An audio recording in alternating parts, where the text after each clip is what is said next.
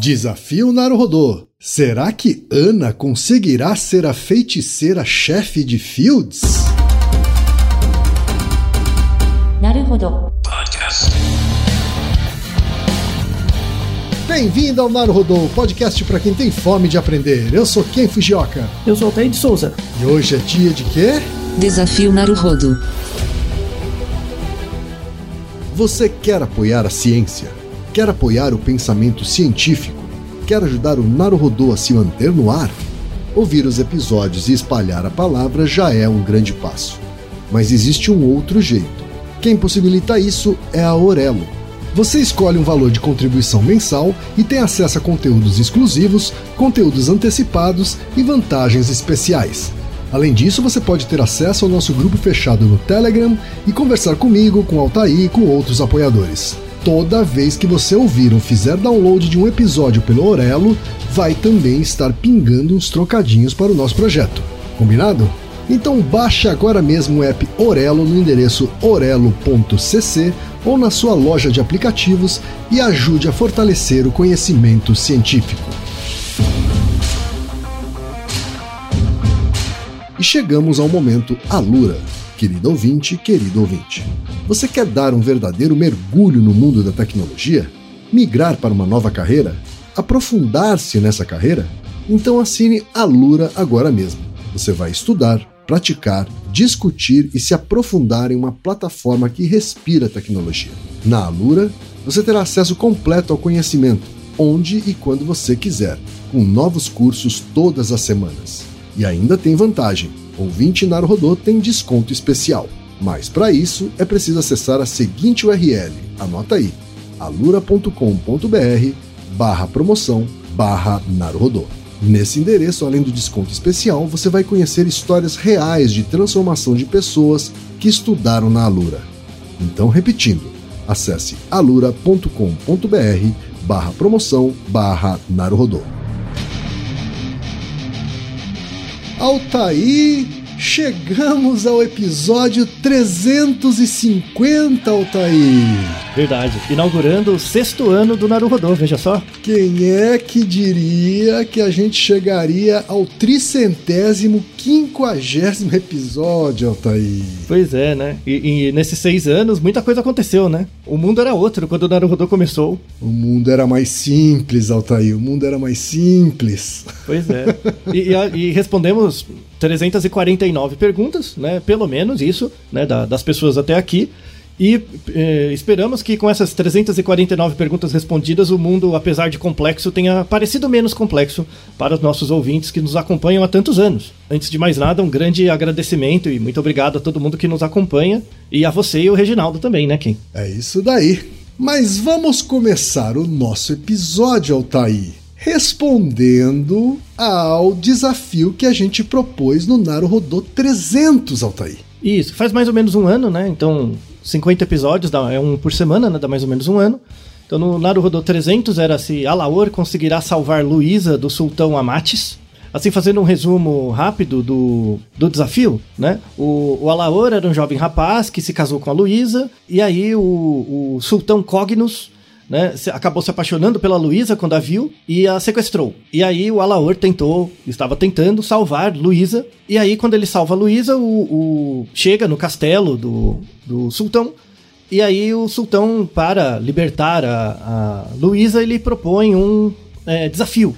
E aí o Alaor tem que é, correr é, por vários lugares dentro de uma, de uma ilha para captar, caçar moedas, que chamam esquile, né? E as moedas são muito valiosas e todas são bem escondidas. E aí ele vai encontrar 100 locais diferentes com baús, e dentro de cada baú tem 100 moedas. E somente uma delas, em cada caixa, é uma moeda verdadeira, esquile. A moeda válida, né? É, a moeda que, que vale, né? Que a, a ele vai para a Ilha das Piranhas. E aí, como o Alaor não sabe se as moedas são verdadeiras ou não, ele pega uma única moeda dentro de cada uma das 100 caixas, coloca num saco e vai é, encontrar o Sultão Amates, né? E aí, quando ele chega ali, o Amatis olha pro saco de moedas e, e, diz, né? Você sabe que dentro de cada uma daquelas caixas só tem uma esquile verdadeira, dentre as 100 moedas. E você, você, Alaor, não sabe discriminar qual moeda é falsa e qual é a verdadeira. Como você sabe se tem alguma esquile de verdade aí no saco? E a ideia é você ajudar. Qual a probabilidade de ter uma moeda verdadeira naquele saco? Porque se tiver uma moeda verdadeira, a Luísa é libertada, se não tiver, não é. Tá? Basicamente esse é o resumo, né? mas quem quiser. Excelente tem... resumo, tá? Excelente Pois é. resumo. né? Obrigado, quem, quem não, quem não pegou o resumo, é só voltar para o episódio 300 né? e ouvir a nossa narração poética né? E- desse desafio. E feita pelo, assim, com o talento do Reginaldo também, né? Toda a ambientação e o, o talento do Ken na narração, né? É, aí várias pessoas responderam, né? Sim. Em geral, logo depois. E aí é, pegamos a primeira pessoa que respondeu primeiro, a mais rápida, né? Para colocar a resposta dela, que aliás ficou muito boa, muito bem descrita. E vamos mencionar também todo mundo que respondeu corretamente. É isso daí. Quem foi a grande campeã do desafio Naruhodô 300, Altair? Foi a Marisa Cantarino, Altair. A Marisa faz doutorado em matemática e mora em São Paulo, Altair. E ela diz o seguinte: primeiramente, gostaria de parabenizar vocês e o Reginaldo pelos mais de 300 excelentes episódios. Muito obrigada por trazer para a Podosfera mais que conteúdo, mais uma maneira de pensar cientificamente. E aqui vai a minha resposta ao desafio do episódio 300. Supondo que a probabilidade de que Alaor pegue cada moeda de um dado baú seja 1 sobre 100, a mesma para cada moeda, e que isso ocorra para todos os 100 baús, temos que a probabilidade que ele não pegue a moeda correta em cada baú é de 99 sobre 100, bem alta. Ao ir para o próximo baú, temos de novo 99 sobre 100 de ele pegar uma moeda falsa. E a retirada de uma moeda de cada baú não depende da retirada de nenhum dos outros baús anteriores. Então podemos multiplicar essas probabilidades. Por fim, a probabilidade de que ele retire uma moeda falsa de cada baú é 99 sobre 100 elevado a 100, que é igual a 0,3660 aproximadamente. Ou seja, ele tem 36% mais ou menos de chance de ter pego 100 moedas falsas e 63% mais ou menos de chances de ter pego ao menos uma moeda verdadeira. Ele não foi muito inteligente. Carregando o mesmo número de moedas, ele poderia certamente carregar exatamente uma moeda verdadeira. Basta levar o conteúdo de um único baú. Gostaria de comentar também que a Luísa teve um papel muito de troféu nessa história toda. Podem terminar a história com ela dando um pescotapa no Alaor e chamando ele de burro, de nada. Você é burro, cara, que loucura. Como você é burro. que burro dá Além da resposta, esse desafio traz uma questão importante que poderia ser mais utilizada nas estratégias de comunicação de risco. A exposição repetida a um risco de probabilidade baixa gera um risco de probabilidade maior. Quando tomamos qualquer decisão que envolve algum risco, estamos indireta e intuitivamente lidando com a probabilidade de dar ruim versus o benefício. Então, quanto mais as pessoas souberem probabilidade, melhor poderão fazer decisões mais informadas sobre os riscos que tomam. E isso é especialmente relevante atualmente com pessoas que se expõem repetidamente ao risco de se contaminar com Covid, segundo todos os protocolos, por exemplo. Um abraço, Marisa. Ótima resposta. A Marisa deu um show aqui, hein, Altair? Pois é, ótima resposta. Ainda fez uma ponte com comunicação de risco. E a gente não falou isso no desafio, mas ela conseguiu captar muito bem o espírito desse desafio. Exatamente para isso. Pois é. E a gente teve, como o Altair é, já mencionou aqui, uma série de ouvintes que mandaram respostas corretas, embora depois da nossa campeã. São eles o Alberto, que é economista de Itaiandu, de Minas Gerais, o Lorenzo Capelli, que é preparador físico de atletas olímpicos, o Igor de Souza, que é formado em ciência da computação de Petrópolis, Rio de Janeiro, o Daniel Campos, que é professor do curso de engenharia de computação da UTFPR de Apucarana, o Vinícius Pascotto Gastaldo, que é professor do Instituto de Física da Universidade Federal do Mato Grosso do Sul, que fez questão de dizer que enviou a resposta junto com a namorada Ana Laura de Lima, o Alessandro Daolio de São Paulo, o Leonardo Tadeu Silva Souza Lima, que é psicólogo na cidade de Sorocaba, o Marcelo Moretti, que é motion designer de São Paulo, o Samuel Vignoli, que é publicitário, e o seu pai Jairo Vignoli, que é professor aposentado, o André Pina, que é biólogo, a Giovanna Melo Aves Zambrana e sua irmã mais nova Érica, de Mogi das Cruzes, São Paulo, o Bernardo Carvalho Pena, que é engenheiro eletricista de Brasília, e a Natália Cunha, que é bióloga de Santa Catarina. Bastante gente, hein, Altair? Pois é, muita gente conseguiu chegar na resposta. Que bom, que bom. É isso que aí. bom. E eu fico feliz que tenha gente, inclusive, de biológicas, de humanas, né? Participando e acertando a resposta, assim como a nossa campeã, que é doutora em matemática, não é isso, Altair? É, ela só foi mais rápida, ela só foi mais rápida, mas tá. pa- Parabéns para todo mundo, eh, conseguimos mencionar todos. Altair, episódio de desafio não é episódio de desafio sem uma canelada, Altair. Claro, sempre tem que ter uma batidinha, né? Sempre sai um roxo. E essa canelada aconteceu no Naruhodô 312. Se ficar muito tempo sentado, aumenta a chance de morrer mais cedo, Altair. Isso. E quem mandou foi o Alisson Alves, que foi direto ao ponto, Altair. Quadríceps não é o maior músculo do corpo, mas sim o latíssimo do dorso. Corretíssimo. É, corretíssimo. Eu, eu, eu que fiz a canelada de falar, né, que o. o é, ficar muito tempo sentado, aí tem toda uma explicação lá sobre o. de você ficar muito tempo parado, ini, é, o, o sangue fica parado, inibe a ação de várias substâncias do sangue. Um músculo que eu acabei mencionando erroneamente, que é o maior músculo do corpo, que é o quadríceps, que é o músculo do lado de cima da sua perna. Ele tem um papel importante em gerar os malefícios decorrentes do fato de você ficar muito tempo sentado.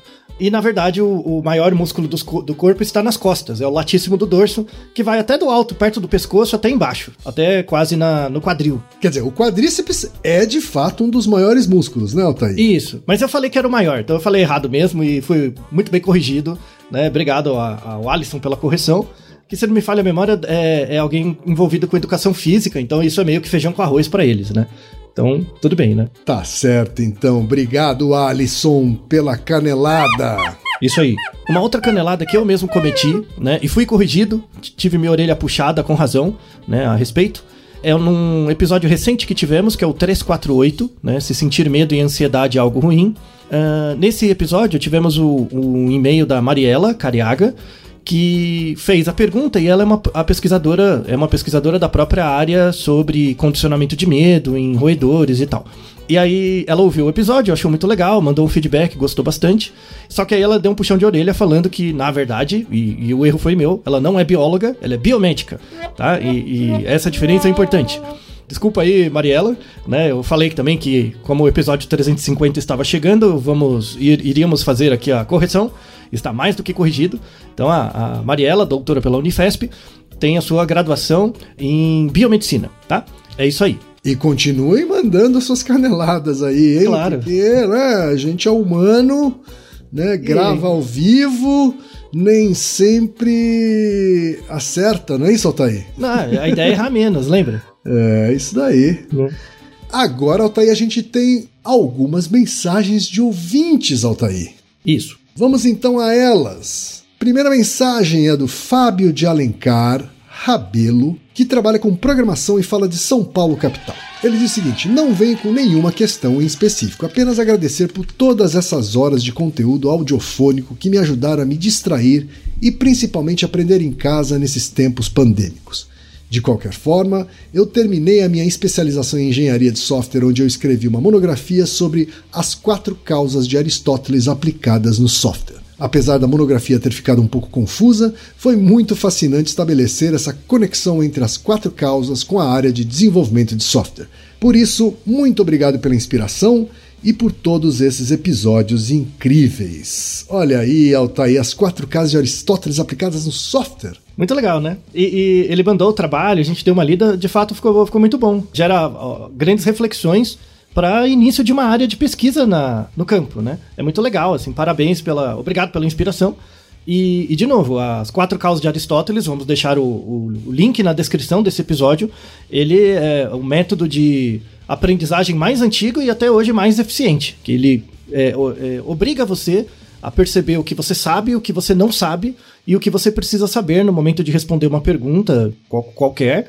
E aí acaba com essa divisão de exatas humanas biológicas, né? Então é algo muito importante que todo, todo mundo deveria ter e ficamos muito felizes em poder apresentar esse método e divulgar ele né, na prática para todo mundo por meio de nossos episódios. É isso daí. Parabéns, Fábio, pela aplicação. Próxima mensagem, Altair, da Débora Rosa, que diz o seguinte. Vamos iniciar com os parabéns pelo trabalho de vocês. Gosto muito de acompanhar os episódios e sempre indico para todos meus amigos e conhecidos. Outro dia estava conversando com meu marido e não lembro o motivo, mas nos perguntamos: os gagos em sua língua nativa são gagos em outra língua? E as pessoas não gagas na sua língua nativa podem ser gagas na outra língua? Não soubemos responder e comentamos: essa é uma pergunta para Altair, ele vai gostar dessa. E aí, Altair, o que, que você tem a dizer para Débora? A pergunta de fato é muito boa, mas a gente já fez um episódio a respeito, que é o Naruhodo 210 que é como funciona a gagueira, e de fato os gagos em sua língua nativa podem ser gagos ou não em outra língua. E tem o contrário, tem pessoas que são não são gagas na sua língua nativa, mas são gagas em outra língua. Eu sou um exemplo, né, que em espanhol eu gaguejo, porque eu tenho dificuldade de pronunciar certos fonemas que no espanhol são muito importantes e no português não, né? Então tem, é, isso acontece, faz sentido. E mas para mais detalhes, recomendamos muito ouvir o episódio 210. Tá certo, Altair. Próxima mensagem da Roberta Santana de Aracaju, Sergipe. Olá, queridos. Depois de ouvir e interiorizar a frase célebre: O mundo não é feito para você ser feliz, o mundo é feito para você se aguentar, por Altair de Souza, no episódio 320. Fiquei refletindo sobre todos os conflitos internos que vivi ou vivo sendo uma pessoa ansiosa. Procrastinação existe ou é só preguiça? Existe e qual é a relação da ansiedade com a procrastinação? Uma pessoa deixa de ser ansiosa ou procrastinadora ao longo da vida? Quais as técnicas científicas para lidar com a ansiedade e com a procrastinação? Muito grata pelas diversas oportunidades de conhecimento e aprendizagem de cada episódio. Beijos! Altair, o que, que você tem para dizer para Roberta, Altair? Então, já respondemos metade da pergunta dela. Né? O, o, o episódio 187, que é Por que Procrastinamos, fala bastante é, de muitos aspectos dessa procrastinação. Nesse mesmo episódio, a gente fala que procrastinação e ansiedade tem uma correlação, mas não é muito grande. Né? A procrastinação tem causas próprias. Ansiedade é outra coisa. No nosso episódio 348, a gente fala um pouco mais, né? Se medo e ansiedade são é, necessariamente ruins, a gente dá algumas dicas para é, como você transforma a sua ansiedade em uma, um sentimento excitante, mas com uma valência positiva, que é um episódio recente que gravamos. Então, juntando esses dois episódios, né, o, o 348 com o 187, você terá a resposta para a sua pergunta. Mas a gente não fala do, da síndrome de ansiedade generalizada, outra coisa mais ligada a, um, a uma, uma classificação psiquiátrica ou, ou, de outro tipo, mas isso será um episódio a, a, ser feito ainda, tá? Mas acho que com esses dois episódios já dá para dar dicas para você, Roberta, é, se aguentar melhor, assim como todo mundo. E não se esqueça do método da galinha. Lembra quem? Do método da galinha? Sim. Né? Todo, todo mundo siga a galinha também, tá? Então, para você também vale, siga a galinha. Siga a galinha. Episódio 347, a segunda parte do, do episódio duplo sobre PNL. Isso, isso mesmo. Então, assim, a, a, analogia da galinha não é só porque é zoeira, porque é uma galinha. É, para quem, quem vive em cidade, assim, não, não tem essa experiência, mas para quem não vive em cidade, já teve oportunidade de num sítiozinho, em que você tem uma galinha, essas galinhas caipiras soltas, sabe? Que assim, elas toleram a presença de humanos, mas são ariscas. Né? Galinha da Angola é muito assim, né? E aí, a, a, eu não sei se você já teve a, a, oportunidade. O galo não, o galo vai te atacar se você invadir o território dele. Mas a galinha, eh, eu não sei se você já tentou pegar uma galinha na mão, essas galinhas ariscas. Já tentou? Eu já e não é nada fácil, tem. É terrível, é dificílimo. Se for galinha de Angola, eu digo que é impossível, praticamente. Né? A galinha então, de assim, Angola ainda não tentei, mas. É porque mas ela é muito mais ligeira. Já senti, já senti dificuldade com a galinha, com a galinha caipira, a galinha comum. É, então, a, a da Angola é mais ligeira ainda e tal, é mais arisca, né? Então, assim, o, o, a metáfora que a gente quer trazer com a ideia da galinha do, do episódio sobre PNL, a segunda parte, é que a ideia não é que você consiga fazer todos os passos da galinha, mas que você consiga correr atrás dela. Se você conseguir pegar, já, nossa, é fantástico, tá? Mas a ideia é sempre você correr atrás e tentar fazer no limite do que você pode, porque fazer a galinha toda é difícil mesmo. Então a ideia é correr atrás dela, tá? Então esse exercício de correr atrás da galinha é tão importante quanto conseguir pegá-la, tá? E aí é o que eu recomendo não só para a nossa ouvinte Roberta, mas para todo mundo que ouve o episódio até aqui. É isso daí, obrigado pela mensagem, Roberta. A próxima é do Júlio Cavalcante e ele diz o seguinte: Há diversas simpatias para que se interrompa o soluço e ambas atingem o mesmo grau de eficiência. Zero. Vi relatos de pessoas que passam anos soluçando ininterruptamente. Se me perguntar, meu medo da vida é esse. Uma vez passei dois dias soluçando intensamente e no terceiro já foi diminuindo. Isso me deixou angustiadíssimo. Fiquei de bananeira, prendi respiração, tomei água incessantemente e nada resolvia. Me confortem e me digam uma solução científica para manter o controle diante dessa situação horrenda. E aí, Altair, o que, você tem a dizer para o Júlio? Difícil, né? É, parece que o cara é muito atormentado pelos soluços, não é verdade? Uhum. Né? É, é, felizmente já temos um episódio, o episódio 181, que é porque soluçamos, né? Que fala tanto das características neurofisiológicas né, é, do soluço, como também dá algumas soluções. Né? Uma, uma solução possível, além de beber água, essas coisas todas, é você sentar numa cadeira, dobrar, o, o, colocar os joelhos em cima, assim, apoiar os pés na cadeira, né? ficar tipo de cócoras em cima de uma cadeira e, e abraçar os joelhos e se movimentar para frente e para trás. Quando você faz isso, é, gera uma, uma certa pressão no diafragma que pode estimular ali o, levo, o nervo frênico ou vago e aliviar o soluço. Tá? Mas de fato, como você bem mencionou, tem pessoas que soluçam ininterruptamente. Né? Inclusive, falamos dessas pessoas, tem o, o cara que ganhou o, o, Guinness, né? De mai, maior tempo soluçando, na casa de anos, assim, é muito tempo. Então, para ter um, um pequeno alento às suas angústias e medos sobre o soluço, recomendo entender os mecanismos, as quatro causas do soluço que discutimos no episódio 181, certo, Júlio? Tá certo, então, obrigado pela mensagem, Júlio. E uma última mensagem que a gente selecionou aqui é o do Luiz Gustavo Conde, que é advogado e mora em Ribeirão Preto, São Paulo. Ele diz o seguinte: Por um descuido meu, fã de podcasts, demorei para conhecer o Naruhodô. Porém, já há algum tempo estou maratonando os episódios. Inspirado pela habilidade de vocês em comunicarem fatos interessantíssimos em todos os episódios, enviar esse e-mail foi minha primeira ideia quando uma dúvida tomou conta de mim. Os seres humanos podem dizer números verdadeiramente aleatórios? Explico. Na série The Big Bang Theory, temporada 12, episódio 1, em um diálogo entre Sheldon e Amy, ele diz que irá gerar um algoritmo de números pseudo-aleatórios e pergunta: Sabe por que não será mesmo aleatório? Então M responde: porque a geração de números aleatórios verdadeiros continua sendo um problema sem solução da ciência da computação.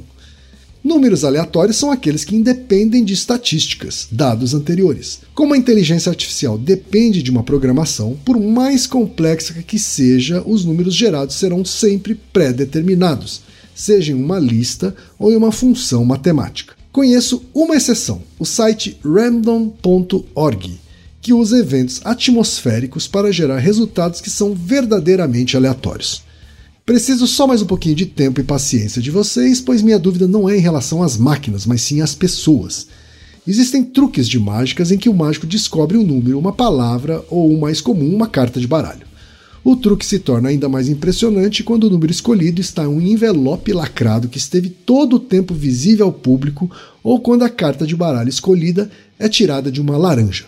O segredo, claro, não é inserir a carta na laranja após a escolha, mas sim induzir o participante a escolher a carta que já estava na laranja ou dizer o número que já estava no envelope. Will Smith e Margot Robbie fazem algo parecido no filme Golpe Duplo, induzindo a vítima de um golpe a escolher um jogador de futebol pré-definido, mas acreditando que a escolha foi aleatória. Então, será que um bom psicanalista, neurologista ou outro especialista na psique humana poderia desvendar a programação de uma pessoa? Será possível conhecer alguém suficientemente bem para predizer respostas que a própria pessoa acredite ser aleatória? Talvez mesmo uma boa engenharia social consiga prever uma resposta que seria inicialmente aleatória. O ser humano pode criar dados verdadeiramente aleatórios. Pensei em resumir em um único tipo de dado: números. Assim, quem é Altair, eu lhes pergunto: os seres humanos podem dizer números verdadeiramente aleatórios? Obrigado pelo excelente podcast. Rapidamente me tornei um grande fã. E aí, Altair, meio longo, resposta Isso. curta ou longa, Altair? É, é curta porque a gente já tem um episódio a respeito, né? Tá. Que é o, que é o episódio 233, que é o, o efeito Kumbuka, né?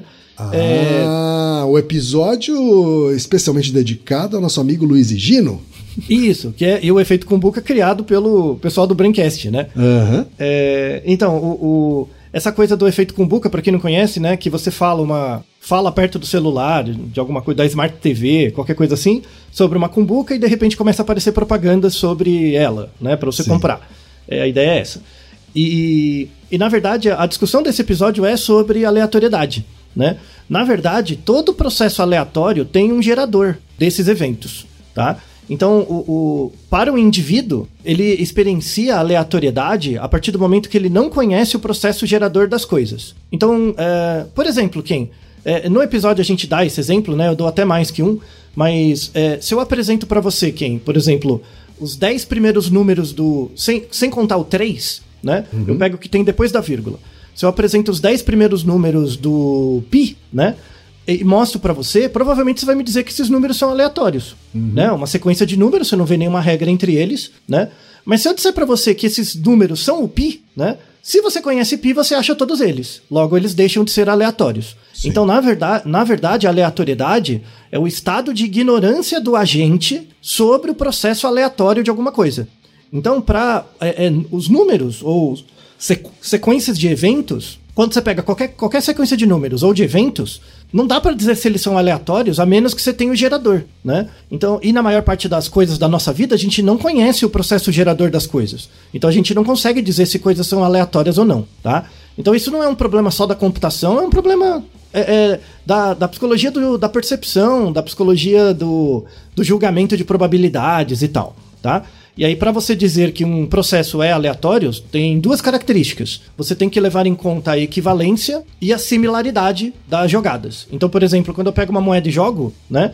Tem que ter similaridade nas jogadas da moeda. Então, o jeito que eu jogo tem que ser exatamente o mesmo, né?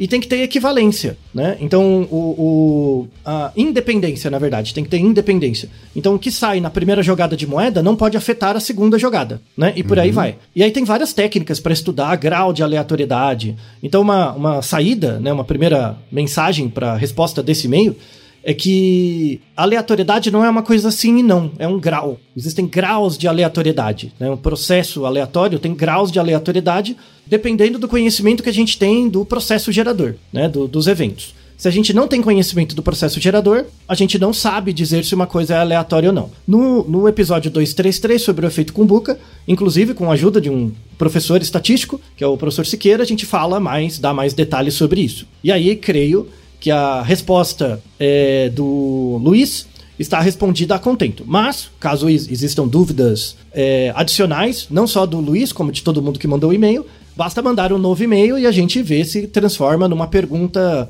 independente ou não, certo? Então, muito obrigado, Luiz, pela sua pergunta e pelos comentários muito interessantes. É isso daí, obrigado, Luiz Conde. E vamos pro próximo desafio, quem? Vamos então pro novo desafio, Altair? Isso. Então vamos ao enunciado do novo desafio Naruhodô 350, Altair. Será que Ana conseguirá ser feiticeira-chefe de Fields? Trilha sonora, Reginaldo.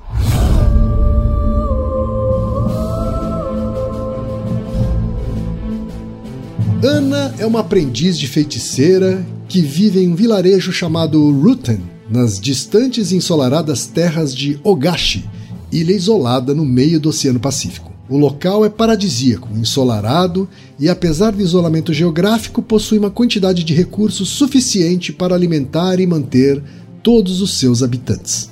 Ana foi aluna da famosa feiticeira Priscila, que tinha um conhecimento muito grande sobre as flores, frutos e raízes de Ogashi, além de desenvolver poções mágicas que podem ajudar a resolver diversos tipos de doenças, mazelas e machucados. Ana ainda estava aprendendo as técnicas de sua mentora, gostava do que fazia e estudava continuamente. No entanto, Exatamente por seu talento, beleza e força mágica, Ana sofria bullying de um outro aluno da feiticeira Priscila, o aprendiz Paulo. Paulo, por outro lado, parecia muito mais interessado em ascender dentro da carreira de feitiçaria, posto esse muito valorizado pelas pessoas de Ruten e mesmo dos vilarejos vizinhos, do que propriamente desenvolver um espírito e interesse pelo conhecimento da natureza e pela magia. Paulo passou a ter certa inveja de Ana e expressava isso de forma a testá-la. Como ele entrou na academia de magia de Ogashi um ano antes de Ana, ele era visto como mais experiente e tinha certos privilégios que Ana não tinha. Paulo fazia testes de receitas para Ana e esta tinha de resolver os problemas apresentados em um tempo recorde. E algumas vezes ele pegava a solução de Ana e apresentava como se fosse sua, ou não respondia se as receitas feitas por Ana estavam adequadas ou não. Ana passou a ter dificuldades por conta dessa situação, ao mesmo tempo que não queria reclamar com a feiticeira Priscila a respeito. Isso fez com que ela ficasse um tanto desanimada com a carreira de feiticeira e ficava pensando se era isso mesmo que ela queria para sua vida. No entanto, apareceu uma oportunidade que poderia dar a Ana a chance de ser finalmente reconhecida como uma boa aprendiz e candidata a ser sucessora da feiticeira Priscila. Zephyr, um príncipe muito querido de um vilarejo vizinho chamado Fields, estava com uma enfermidade terrível e todo o povo temia por sua vida. Apesar de jovem, ele tinha sido atacado por um animal peçonhento e tinha um poderoso veneno em seu corpo que pode matá-lo rapidamente. A feiticeira Priscila foi chamada para fazer algo e tentar resgatar o príncipe, mas ela tinha um problema a resolver e resolveu dividi-lo com seus dois aprendizes. Paulo, Ana, venham aqui, diz a feiticeira Priscila. Preciso da ajuda de vocês, mas o rei de Fields permite que eu leve apenas um acompanhante para esta viagem importante. Para decidir quem irá comigo, tem um teste para vocês. Aquele que resolver o problema corretamente será meu assistente. Caso nossa viagem seja bem sucedida e a vida do príncipe seja salva, um de vocês será promovido a feiticeiro-chefe da cidade de Fields. Essa é a minha chance, pensa Paulo, já pensando em como conseguir ganhar o desafio. Nossa, será que o príncipe vai sobreviver? Temos de fazer algo, diz Ana preocupada. Mestre Priscila, o animal que atacou o príncipe de Fields foi descoberto?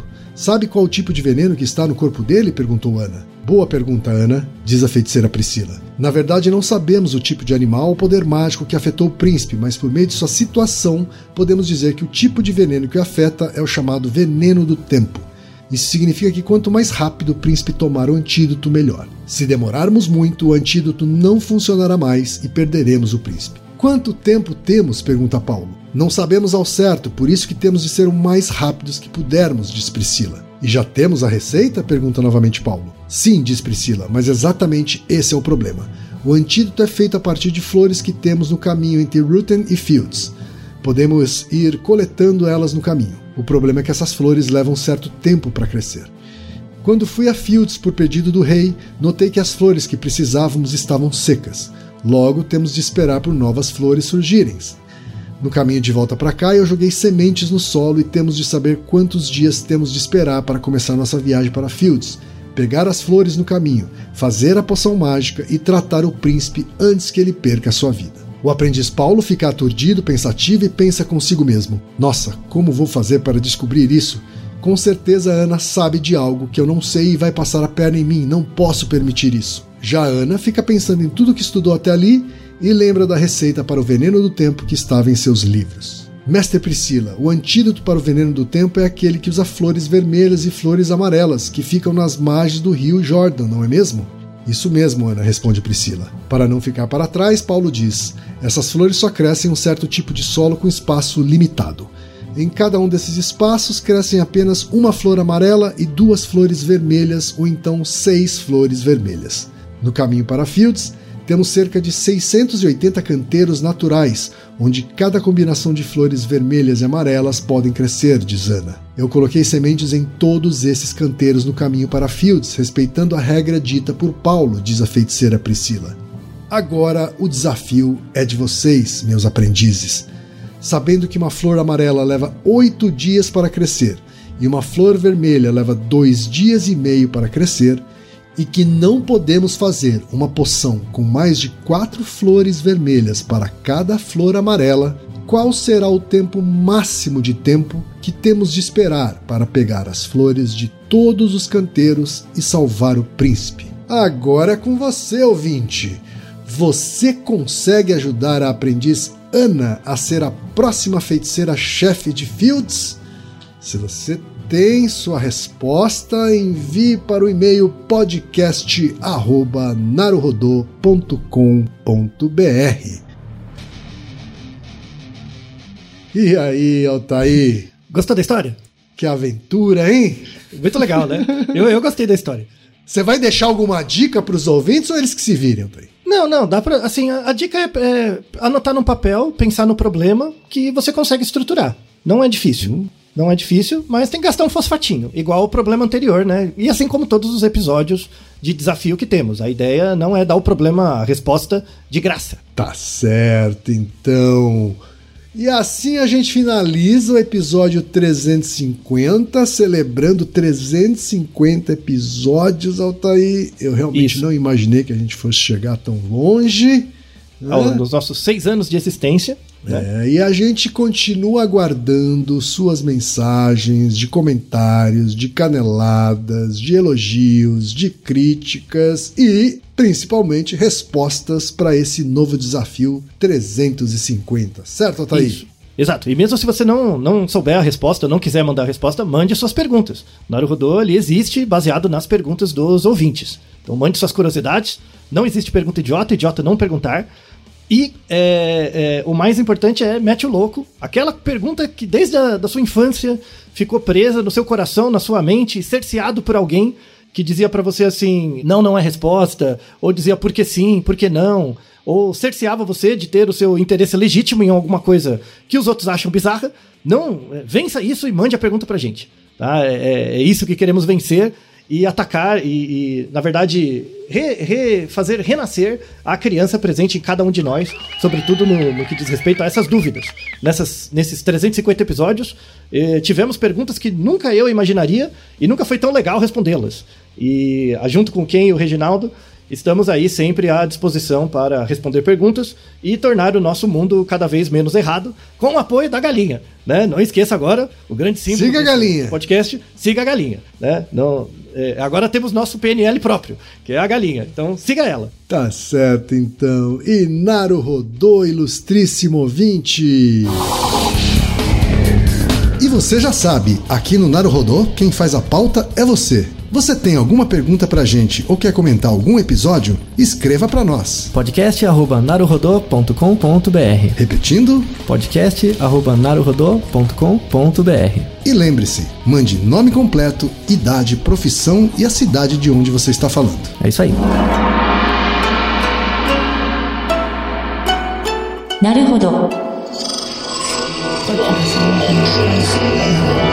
Esse podcast é apresentado por b9.com.br.